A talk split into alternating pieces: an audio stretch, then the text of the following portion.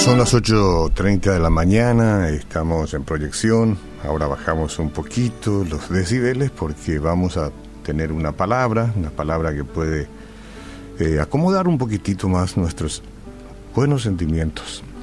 ¿Alguna vez ha escuchado usted la frase, Dios dice, ayúdate que yo te ayudaré? Eh, esta suena responsable y admirable. Y la mayoría de los cristianos creen que se encuentra en la Biblia, aunque no lo está. Con demasiada frecuencia, ya sea que expresemos esa creencia o no, actuamos como si el Todopoderoso necesitara nuestra ayuda. En realidad esta afirmación es contraria a la que nos dice la Biblia, porque la Biblia nos dice, y ahora nos viene muy bien todo esto, quédense quietos, reconozcan que yo soy Dios, en este sentido, ¿verdad? Quédense quietos, reconozcan que yo soy Dios. Probablemente muchos de los que habitamos este mundo, de propia iniciativa, no nos quedaríamos quietos. Pero ahora estamos medio obligados ¿no? a quedarnos quietos. Pero qué bueno si podemos entender esta palabra que es bíblica, quedaos quietos, reconoced que yo soy Jehová. Vamos a darle enter y que esta expresión entre en el disco duro de nuestra mente y de nuestro corazón. El Padre sabe, sabe que no podemos ayudarnos a nosotros mismos. Intentamos todo, pero nuestra resistencia termina. Es frágil.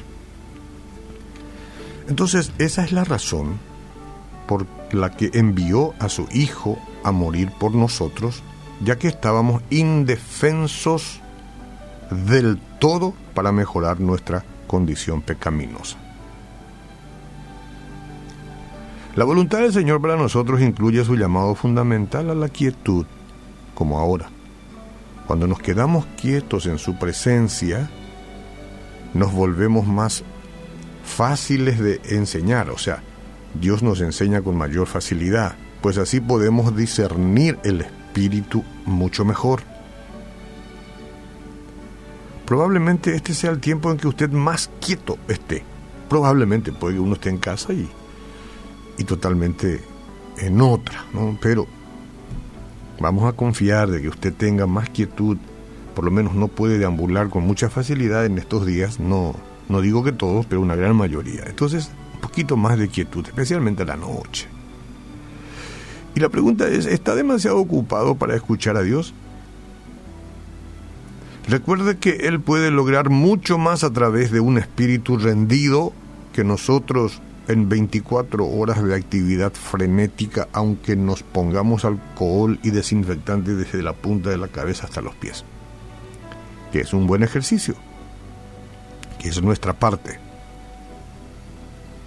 Pero es importante saber que Él puede lograr mucho más, y de hecho que lo ha logrado en la vida de mucha gente, mucho más a través de un espíritu rendido, que todas las cosas que nosotros vayamos a hacer en 24 horas de manera frenética incluso cuando nuestros esfuerzos estén destinados a contribuir al bien del reino de Dios. Reconozca su presencia y aproveche este tiempo. Dios nos está dando una mano en medio del dolor, pero Dios nos está hablando con un lenguaje especial en medio del dolor, es cierto, y de la cierta incertidumbre. Descanse en Él. Es la mejor manera. Basta ya de los clichés religiosos que no conducen a nada. Y vamos todos a humillarnos ante el majestuoso y maravilloso Hijo de Dios. Lo que va a descubrir en la quietud es a un Salvador que promete ser el único al que nosotros necesitamos. El único. Entonces, para ponerle la corona a esta charla, voy a escuchar la palabra de Dios. Yo la voy a leer y usted la va a escuchar. No te impacientes a causa de los malignos. ¿Quién es el maligno en este momento? ¿O cuál es el instrumento? Ni tengas envidia de los que hacen iniquidad, porque como hierba serán pronto cortados y como la hierba verde se secarán. Confía en Jehová y haz el bien, y habitarás en la tierra y te apacentarás de la verdad. Deleítate a sí mismo en Jehová y Él concederá las peticiones de tu corazón. Encomienda a Jehová tu camino, confía en Él y Él hará. Amén.